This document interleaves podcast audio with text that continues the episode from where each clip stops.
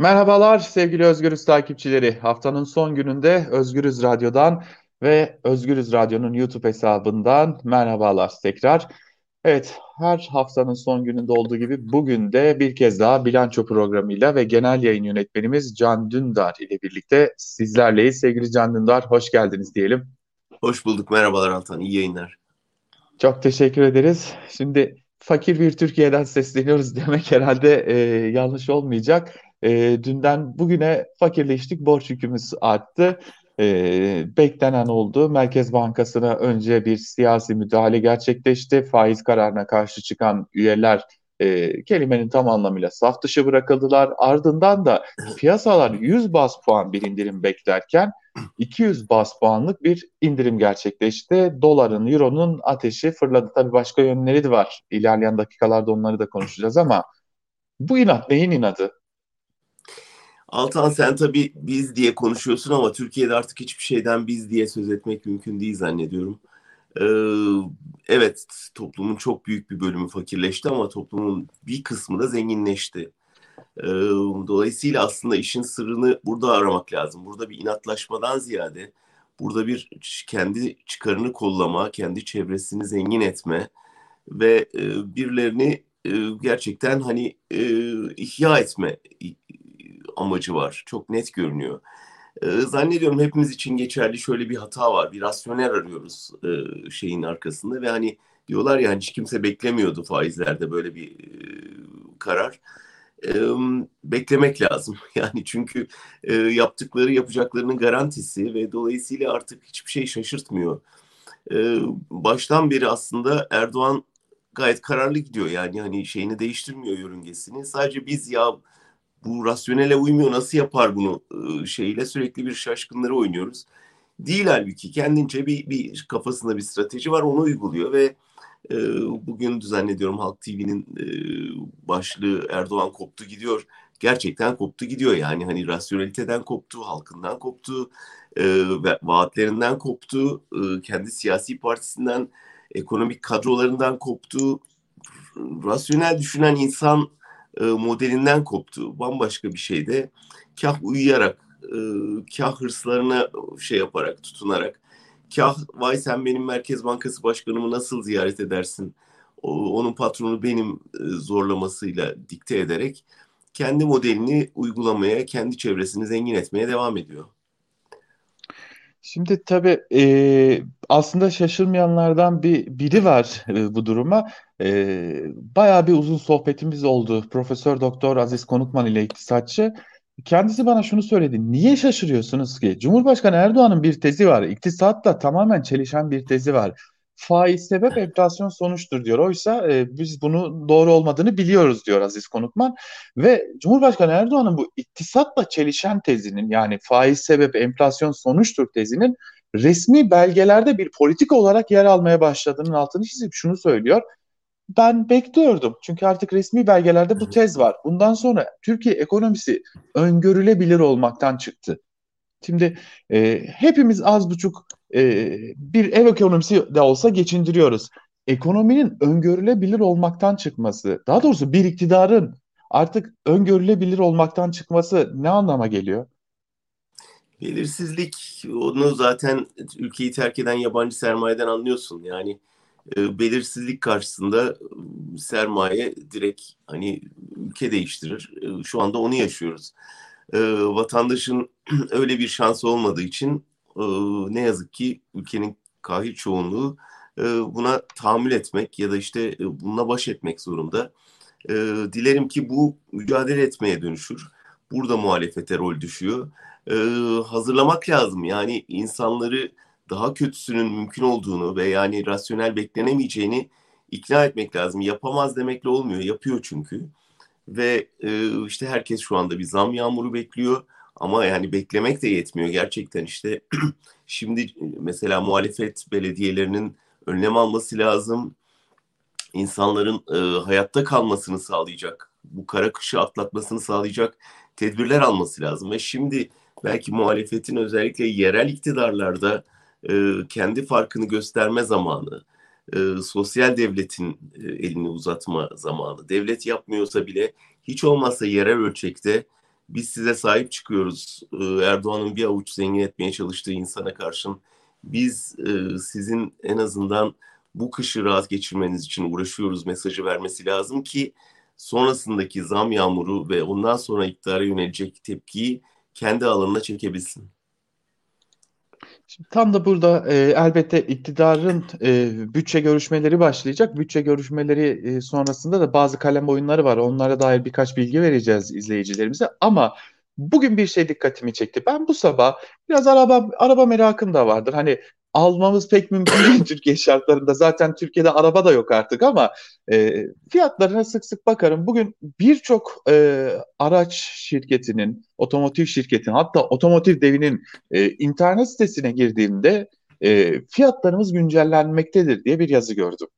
Ve e, 60 bin liraya yakın e, araçlara zam beklendiğine dair bir takım bilgiler de var. Ve bunlar tevatür falan da değil ki e, kesin gözüyle bakılan bilgiler. Tam o anda e, CHP Genel Başkanı Kemal Kılıçdaroğlu'nun Ankara'nın birçok noktasına astırdığı, billboardlara astırdığı bir şey dikkatimi çekti. Araç almak hayal olmaktan çıkacak diye. Ve şunu söylüyor CHP Genel Başkanı Kemal Kılıçdaroğlu oradaki vaadinde e, biz e, ilk e, araç sahibi olan gençler için ÖTV'yi kaldıracağız biçiminde bir çıkış var. E, bir diğer yanda bir diğer pankartta e, İyi Parti lideri Meral Akşener'in biz projeye e, projeye karşı değiliz, ranta karşıyız biçiminde de billboardları donattığını görüyoruz. Tek cümlelik ama vurucu bir açıklama. Sanki seçimdeymişiz gibi bir havaya girmiş gibi görünüyor muhalefet. Nasıl görmek lazım Tamamen burada? öyle, tamamen öyle Altan. Ee, eski tabirle seçim satımı haline girildi. Ee, senle de konuştuk daha önceki bilançolarda birkaç haftadır bir suskunluk, bir sessizlik var Türkiye'nin üzerinde diye ve bunun bir fırtına öncesi sessizlik olabileceği tahminini dile getirdik burada.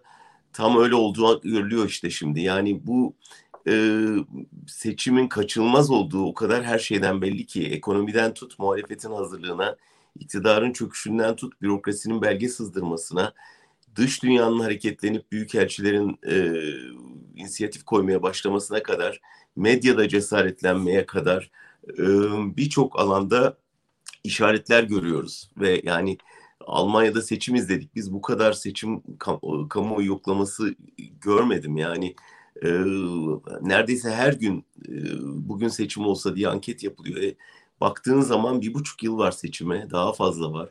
E, dolayısıyla bütün veriler aslında bunun böyle gitmeyeceğini bütün göstergeler bize ortaya koyuyor.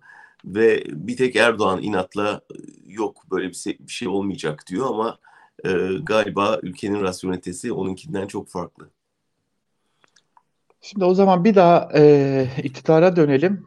Şimdi bütçe görüşmeleri başlıyor. Bütçe görüşmelerini kalem kalem inceledim ben. E, e, bugün Özgürüz Radyo'da Ankara Kulisi programında da ayrıntılarıyla aktardık aslında birçoğunu. Fakat bazı e, durumlar var. Mesela bütçe açığı diye bir kavramımız var tabii Türkiye'de. E, çok sık karşılaştığımız bir durum. E, bu bütçe açığının e, en önemli iki e, sebebini görüyoruz bütçede. Bir, e, kamu özel işbirliğiyle yapılan e, işlere kam, yani aslında devletin yapması gereken işlerin şirkete yaptırılması nedeniyle e, oluşan e, hazine üzerindeki yük. Bir de faiz borçları. Borçlardan bahsetmiyoruz. Borcun borcundan aslında bahsediyoruz. Ve şimdi bir de döviz yükseldiği için bu borçlar arttı, faizler faizler daha da arttı. Borcun borcunun borcu durumuna gelmiş durumdayız. Ve bu olurken iktidarın bir hazırlığının olduğunu da öğrendik. Normal şartlarda e, yani kaba tabirle borç kanununa göre kamunun çok fazla borçlanamaması için e, bütçe açının yüzde beşi kadar Hazine ve Maliye Bakanı'na yüzde beşi kadar da e, Cumhurbaşkanı'na bu ekstra borçlanma yetkisi verilir. Ama e, bu borç kanununa geçici bir madde ekleniyor ve bu borç kanununa eklenen geçici maddeyle iktidar e, neredeyse bütçe açının iki misli kadar daha borçlanma yetkisine sahip oluyor. Dün Profesör Doktor Aziz Konukman diyor ki e, bu ülkede yasaların ruhuna aykırıdır. AKP yasaların içini de boşaltmaya başladı ve bunun tek sebebi var ortadaki rejim, tek adam rejimi. Biraz da bu ekonomi meselesini, bu borçlanmadaki ısrarı, borcu borçla çevirme çabasını e, nasıl değerlendirmek gerekiyor? İçerisinde bulunduğumuz yönetim rejiminden kaynaklı olarak. Ya sen aslında değerlendirdin bile yani benim ekstra bir şey söylememe gerek yok. Gerçekten sonuçta e, demokratik olmama e, halinin yani neydi teori? E, yani ancak demokratik rejimlerde e, adalet sağlanabilir gibi kapitalizmin bir şeyi vardı. Yani inancı vardı liberalizmin. Yani demokratik rejim beraberinde liberal ekonomi getirecek. Türkiye'de ve birçok örnekte gördük ki yani tek adam rejimiyle de pekala yaşayabiliyor liberal ekonomiler ve hatta bazen daha da çok kar endeksli olabiliyor ve büyük karlar, rantlar elde edebiliyor. Bunun bir örneğini yaşadık. Ama şunu da gördük. Gerçekten bir yere kadar ve bir yerden sonra artık demokrasi çökmeye başlayınca e, bütün o sermaye akımı da duruyor ve artık tamamen sistem kendini yok etmeye başlıyor. Şu anda Türkiye'de sistem kendini yok ediyor. Yani bütçe taşımıyor artık e, ve çığırından çıkmış bir e, yönetimi, bir iktidarı dizginleyecek hiçbir şey yok. Yargı yok, medya yok, akıl yani üniversite yok, e, bürokrasi yok, onun etrafındaki siyasi kadrolar yok, muhalefetin gücü yetmiyor, meclis yok. Yani aslında normal bir demokraside bunun önüne kurulan bütün bariyerler yıkıldı. O zaman ne oluyor? Sistem kendi şeyi içinde, e, kendi içinde yani kapitalist sistem kendini e, durdurmaya ve onarmaya çalışıyor. Şu anda işte bununla yürümeyeceğini nereden görüyoruz?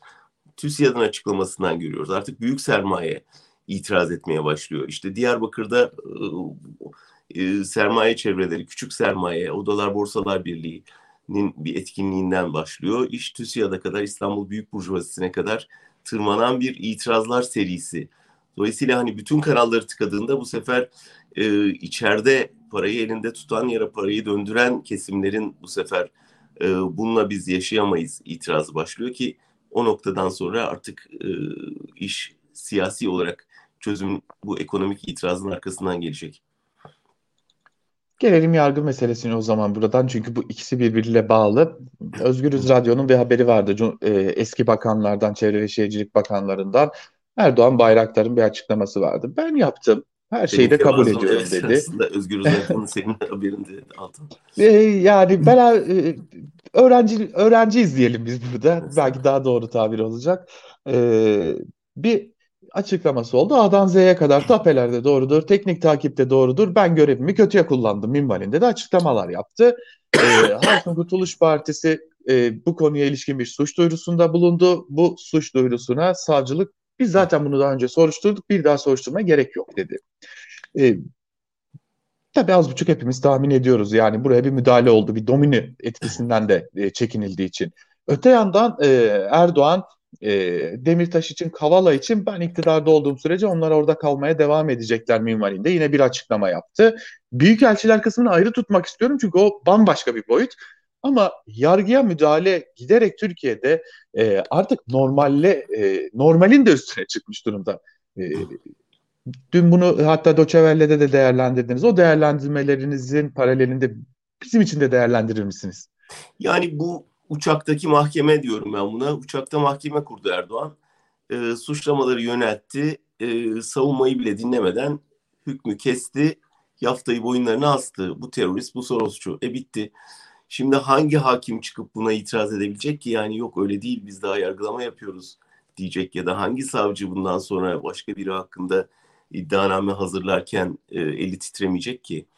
E, çok alenen burada da ekonomide olduğu gibi yargıda da artık bir rasyonel aramak, bir cesur savcı ortaya çıkmasını beklemek ya da bir yargıçtan adil karar vermesini beklemek hayal. E, o dönem bitti. Yani şimdi çok net bizim iktidarla aramızda bir yargı yok. Yani sığınabileceğimiz bir yargı yok. Adalet arayabileceğimiz bir makam merci yok. Dolayısıyla bu siyasi mücadelede ya Erdoğan kaybedecek ya Türkiye halkı kaybedecek e, burada hiçbir şekilde artık e, yargıdan umut beklememek lazım. E, doğrudan talimatla yönetilen e, ve yargıçları birer kuklaya, bir, siyasetin maşalarına dönüştüren bir sistem bu.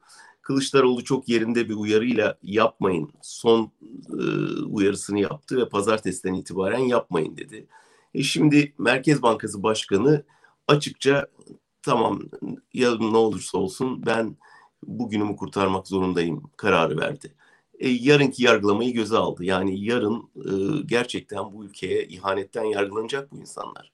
bu yargıçlar, bu savcılar e, ve hani burada korkutmayalım işte daha da iktidara e, sarılırlar falan diye düşünmenin alemini görmüyorum ben.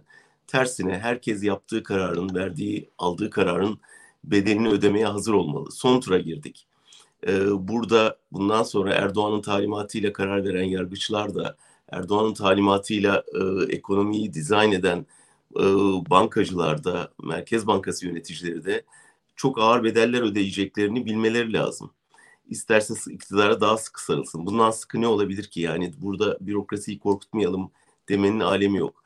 Erdoğan bunu bilmiyor mu? Bile bile yapıyor. Özellikle yargıyı e, kontrolden çıkma ihtimalini e, bertaraf etmek için hepten ağır bir baskı uyguluyor.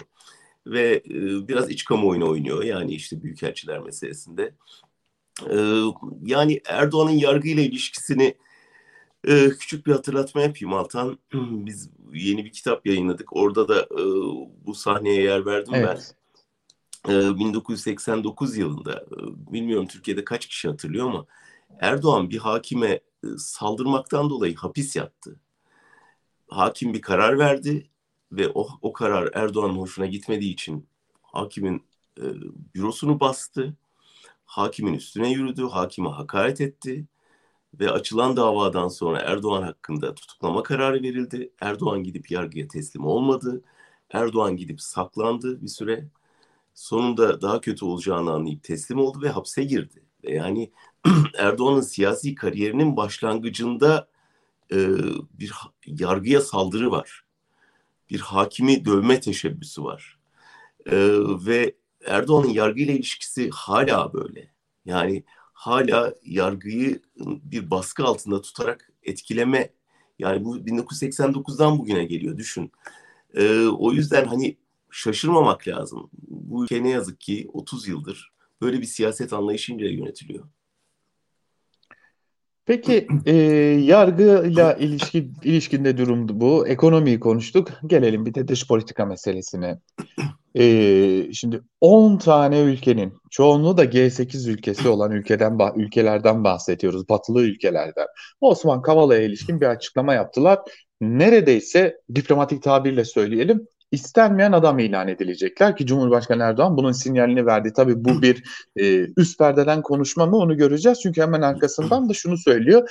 Ben G20 zirvesinde Biden'la konuşacağım da diyor.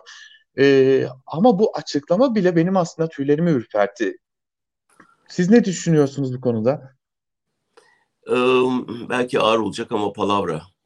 Yani tamamen bir e, güç gösterisi. Tamamen iç kamuoyuna yönelik e, zaten cümle arasında söylenmiş bir şey. Yani Dışişleri Bakanıma söyledim. Bir ülke ciddi bir ülkenin devlet başkanı böyle böyle bir karar aldıysa bunu çıkar halkına izah eder. Der ki böyle bir şey yapıldı ülkemize karşı ben e, oturdum düşündüm ve e, böyle bir karar aldım. Ee, yoksa uçakta e, kendisine gazeteci diyen birkaç tutanak yazıcısının huzurunda ben Dışişleri Bakanı'na söyledim bunları taşıyamayız bu cümle arasında geçiştirilecek bir şey değil. Bu ülke Türkiye'nin aks değişikliği yani 10 batılı büyükelçiyi kovarsan ülkeden bu artık senin tamamen bir Avrasya e, çarkına girdiğinin işaretidir ve çok ciddi bir dönüşüm alametidir. Ondan sonra e, yargıyı da unut, ekonomiyi de unut, savunmayı da unut zaten. Yani bambaşka bir Türkiye demek bu. Tamamen palavra. Yani iç kamuoyuna ya işte bunlar böyle bir jest yaptılar ben de altında kalmadım demek için hiçbir şey yapamaz. Yani yapamaz. Yani Türkiye'de 10 büyükelçiyi, 10 batılı büyükelçiyi sınır dışı edeceksin. İstenmeyen kişi ilan edeceksin. Ondan sonra NATO içinde kalmaya devam edeceksin. Avrupa Konseyi'nde kalmaya devam edeceksin. Avrupa ile ekonomik ilişkilere devam edeceksin. Ee, imkanı yok. Bilmiyor mu? Çok iyi biliyor ama şu anda e, sürekli gol yediği için arada gol almış gibi yapmak zorunda hissediyor kendini. Peki e, şimdi Kavcıoğlu bugün Murat Yetkin'in bir yazısı vardı. Ee, özetle şunu söylüyor. Kavcıoğlu sırayı savdı, sıra Çavuşoğlu'nda. Ee, Kavcıoğlu kendisine verilen görevi yerine getirdi. Artık Türk lirası tamamen değersizleşmiş durumda. Euro, dolar yani döviz kurları karşısında. Ee, sıra Çavuşoğlu'nda, Dışişleri Bakanı Mevlüt Çavuşoğlu'nda. Onun işi nasıl olacak? Yok ya, yani orada ben danışıklı bir dövüş olduğunu zannediyorum. Öyle bir da, Çavuşoğlu'ndan bir beklentisi olduğunu zannetmiyorum. Gerçekten e, laf arasında söylenmiş e, ve hiçbir tutarlı, ciddiyeti olmayan bir laftan ibaret. Yani e, Çavuşoğlu zaten üstüne düşeni yaptı. Büyükelçileri davet etti. Ya yapmayın böyle şeyler Türkiye biliyorsunuz. Biz bağımsız yargımız var vesaire gibi yalanlar söyleyip gönderdi. Yani onlar da e, gerçeği bilmenin rahatlığıyla gülümseyerek gittiler. Yani iş bence orada kapandı. Bunun ötesinde bir şey beklememek lazım. Burada önemli olan şu yani Erdoğan deyip duruyor ya işte Batı bizi devirmek üzere Soros harekete geçti vesaire. Bunlar da palavra. O yani bu son beş yıldır bunlar yaşanıyor. Niye böyle bir toplu çıkış görmedik? Yani niye Osman Kavala için karar yeni verilmedi ki? Ee, Avrupa İnsan Hakları Mahkemesi ne zamandır benzer kararlar veriyor? Demirtaş için, Kavala için acil tahliye. Niye bugüne kadar bu büyükelçiler harekete geçmedi? Böyle ortak bir jest yapmadılar. Tek bir nedeni var Altan. İçeride bir şey değişti. İç dinamik değişti. Muhalefet ağırlık koydu. İktidarın gideceği belli oldu.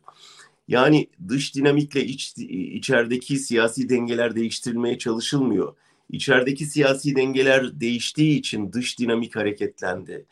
Ee, bunu görmek lazım. Bir ülke öyle dışarıdan talimatla kolay kolay değiştirilemez. Bir ülke kendi iç dinamiğiyle değişir. Türkiye nihayet muhalefetin de bir araya gelmesi sayesinde İstanbul'un kazanılmasından beri çok ciddi bir direnişe geçti. Ve bu Erdoğan'ı geriletti. Ve şimdi işte Batı dünyası da bunu gördü ve harekete geçti. Ee, çok geç, ee, anlamlı mı anlamlı ama son derece geç bir şey. Türkiye'de bir şey değiştirir mi? En azından Türkiye halkının yalnız olmadığını gösterir. Ama onun dışında hiçbir şey anlam ifade etmez. O zaman e, aslında son iki konu başlığım var. Buna vereceğim, bunlara da cevaplarınızı almak istiyorum. Uluslararası mali eylem görev gücü, Türkiye'yi kara para aklama ve terörizmin finansmanı ile mücadele konusunda tırnak içerisinde söylüyorum. Yeterince çaba göstermeyen bir ülke olarak e, sınıflandırdı ve e, bu gri liste dediğimiz e, dikkat çeken bazı ülkelerin de olduğu e, ülkelerin olduğu listeye aldı. Şimdi İçişleri Bakanı Süleyman Soylu da bugün bir açıklama yaptı ve dedi ki bizim gri listeye alınmamızın sebebi Kavala ve Demirtaş'la ilgili e, duruşumuzdur. Bu, buna da cevap vermesini evet. isteyeceğim aslında. Yani aynı, aynı şeyi söyleyeceğim. Ee, Avrupa sence Türkiye'nin ne diyor? Fin, teröre finans desteğiyle yeterince mücadele etmemek evet. diyor değil mi? Cümle bu. Evet. Ne mücadelesi? Türkiye terörizmi finanse eden ülke. Yani bunu kanıtlarıyla ortaya koymadık mı? Bütün bu cihatçılara para, silah, mühimmat, insan desteğini Türk hükümeti vermedi mi? Yıllarca e, bütün uluslararası raporlarda bu yok mu? Amerika uyarmadı mı? Putin uyarmadı mı? Ne yaptığınızın farkındayız demedi mi? O silahlar yakalanmadı mı? O insanlar sonradan bütün hepsi itiraf etmedi mi? Sınırlardan rahatlıkla geçip gidip orada savaşıp Türkiye'de hastanelerde tedavi gördüklerini. Bütün o, mühimmatlar nasıl gitti? Nereden gitti? Türkiye istihbarat servisi bunun için kullanılmadı mı? Ee, Batı dünyası bunları bilmiyor mu? Çok yakından izlemiyor mu? İzliyor. Yani bırak terörün finansmanıyla mücadele etmeyi, terörü finanse ettiklerini biliyorlar. Ee, bir şekilde bugüne kadar göz yumdular. Yani e, kah mülteci krizi nedeniyle, kah belki bütün o tezgahın içindelerdi, kah silah lobisi e, dokundurtmadı. Ama bitti. Yani artık göz yummak istemiyorlar. Şimdi eski dosyalar açılmaya başlayacak. Ee, yani gri listede olduğuna Türkiye dua edecek. Çünkü bunun siyahı da var. Ee, o yüzden e, bütün bunları şey diye görmek lazım. Ee, değişim alametleri. Yani bir değişim rüzgarı esmeye başladı. Çok güçlü. Ve bundan sonra e, Batı dünyası, sermaye piyasası, halkın örgütlenmesi her yerde bu hareketlenmeyi göreceğiz önümüzdeki kış. O zaman son soruyu da bir kulis bilgisiyle e, tamamlamak istiyorum. E, malum CHP Genel Başkanı Kemal Kılıçdaroğlu bürokratlara çağrı yaptı. Aman dikkat diye de uyardı. Şimdi geçtiğimiz gün e, bir muhalefet milletvekili şunu söylemişti. Hatta bazı isimler vermişti. Tabii o isimleri e, kişisel veri olduğu için elbette ki paylaşmayacağız ama e, bürokratlar şimdiden dokunulmazlık yarışına girmiş durumdalar diyor muhalefet milletvekili. Yani önümüzdeki dönemde ne olacağını kestiremeyen ve istikbalini AKP'nin varlığına bağlayan bazı bürokratların e, önümüzdeki dönem milletvekili olma çabasında e, olduğuna dair de ciddi bir iddia e, dolaşıyor. Bu çok çok önemli gibi geliyor bana bürokraside bu telaşın olması. Ne dersiniz siz? Kesinlikle çok önemli ama ben hiçbir dokunulmazlık zırhının artık onları koruyamayacağını düşünüyorum. En azından insan içine çıkamayacaklar. Yani e, bundan da daha ağır bir ceza düşünemiyorum ben. E, yani Altan son şunu söyleyeyim. E, artık hani yargıdan insaf beklemek ya da işte yargıçlara e, uyarı yapmanın filan çağı geçti. Bundan sonra iki şey düşünmemiz lazım. Bir, bunlar suç ortağı. Bunları ne yapacaksınız? Ne yapacağız? Yani bütün bu hakimler, bu savcılar, yüz binlerce bürokrat bu suçun ortağı oldu. Polis akademisinde o işaretlerle bozkurt işareti yapan polisler, e, okullarda e, çocuklara diyanet e, görevlisi gibi dav- davranan öğretmenler, bütün orduyu bir e, şeriat merkezine dönüştürenler, milli eğitim mekanizmasını tarikatların emrine verenler ve bütün bu büyük suç çarkının parçaları ne olacak? Yani bir tür 1945 sonrası Almanya'nın önüne koyup düşündüğü soruya geldik. Bütün bu büyük suç şebekesi nasıl tasfiye edilecek ve bunlar nasıl cezalandırılacak? İlk büyük soru bu ve bunun muhalefetin e, düşünmesi lazım. E, sadece bürokratların gözü korkutmakla yetinmemesi lazım. Gerçekten bu insanların e, ne kadarı pişmanlık yasasından faydalanacak? Artık bunları konuşmamız lazım. İki, daha da önemlisi bunların yerine ne konacak? Türkiye'nin yetişmiş yargıcı var mı? Gerçekten kaldı mı vicdan sahibi insanlar? Ee, Türkiye önümüzdeki iki yıl içinde yeni bir savcı e, nesli yetiştirebilecek mi? Gazetecisi var mı Türkiye'nin? Kaç gazeteci kaldık? Ve yarının bağımsız medyası nasıl kurulacak? Öğretmeni kaldı mı Türkiye'nin? Yani yarın gerçekten yeni bir nesli yetiştirecek bir insan potansiyelimiz var mı?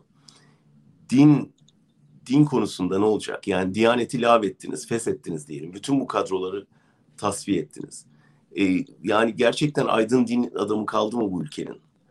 E, ordu ne olacak? Yani orduda tamamen böyle yepyeni bir gerçekten Sadat eğitiminden geçirilmiş, daha doğru dürüst e, kaz adımı yürümeyi bilmeyen bir kuşak gelmişken ordu nasıl temizlenecek?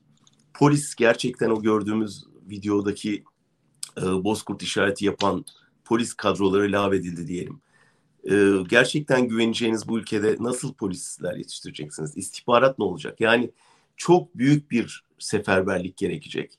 Ve artık Türkiye'nin özellikle muhalefetin bunları konuşması lazım ve bunların temellerini atmak lazım. Yeni bir kuşak yargıç, öğretmen, gazeteci, asker, polis, istihbaratçı yetiştirmesi gerekecek bu ülkenin. Yeniden bu ülkeyi kurar gibi. O yüzden iş yavaş yavaş yani ben sizi uyarıyorum bunun ötesine geçip ben artık yeni bir oluşumun, e, yeni bir ülkenin temellerini atıyorum noktasına gelmek zorunda. Zannediyorum önümüzdeki e, süreçte Türkiye'nin bir numaralı gündemi bu olacak. Evet, sanırım e, muhalefete düşen görevi de aslında böylelikle tanımlamış oldunuz diyebiliriz. E, böyle bitirelim isterseniz bugün bugünlükte bu haftalıkta bilanço programını. E, çok teşekkür ederim değerli katkılarınız için de. Ben e, teşekkür ederim Altan. Çok çok sağ olun. E, haftaya e, yine bilanço programında e, belki de daha iyi haberlerle sizlerle olacağız. Özgürüz Radyo'dan ayrılmayın. YouTube hesabımıza da abone olmayı unutmayın. Hoşçakalın.